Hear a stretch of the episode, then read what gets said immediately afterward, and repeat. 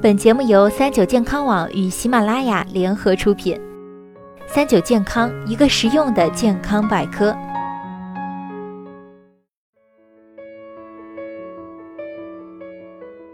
嗨，大家好，欢迎收听今天的健康养生小讲堂，我是主播探探。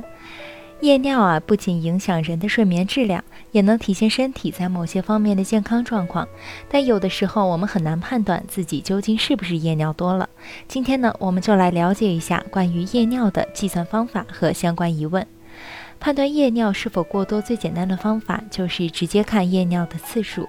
对于健康的成年人来说，白天的排尿次数一般在四至六次，夜里是零至二次。如果在入睡后夜尿超过两次，而且这种情况持续超过三天，那就说明是夜尿频率过高了。其次，从医学角度来看，健康成年人每次的理想尿量在三百至五百毫升之间，通常夜间的尿量是白天的四分之一之内就是正常的。按照正常人白天四至六次的排尿次数计算，如果夜尿量超过五百毫升，一般就看作是夜尿频多。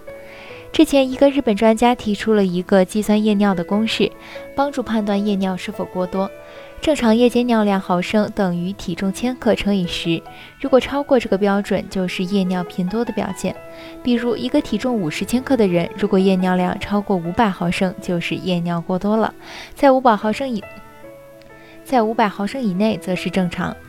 而在临床上，夜尿常作为一种指标来帮助医生判断患者的病情，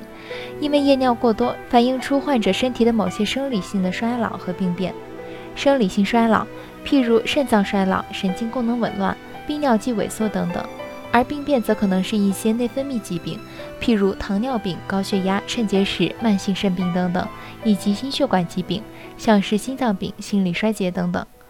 想要减少夜尿次数，首先就是要将睡眠质量提高。夜里呢，为自己营造一个舒适安静的良好睡眠环境，减少外界不良刺激，这样出现轻度尿意时也不容易轻易醒来，能帮助减少夜尿次数。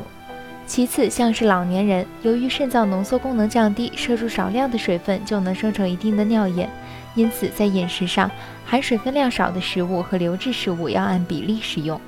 调整好用餐时间，尤其是晚餐不宜吃得过饱过晚。晚餐减少摄入流质食物，不要喝酒、浓茶和咖啡。需要服药的人最好在医生的指导下，在合适的时间段内服药。像是利尿剂对中枢神经系统有兴奋作用的药物，最好在早餐后服用，这样能减轻药物在夜间发挥效用而导致夜尿频多。夜尿频多严重影响了人们的睡眠，也对患者的心理造成了一定的影响。如果夜尿增多非常明显，已经到了比较严重的情况，最好及时去医院就诊，找出病因所在。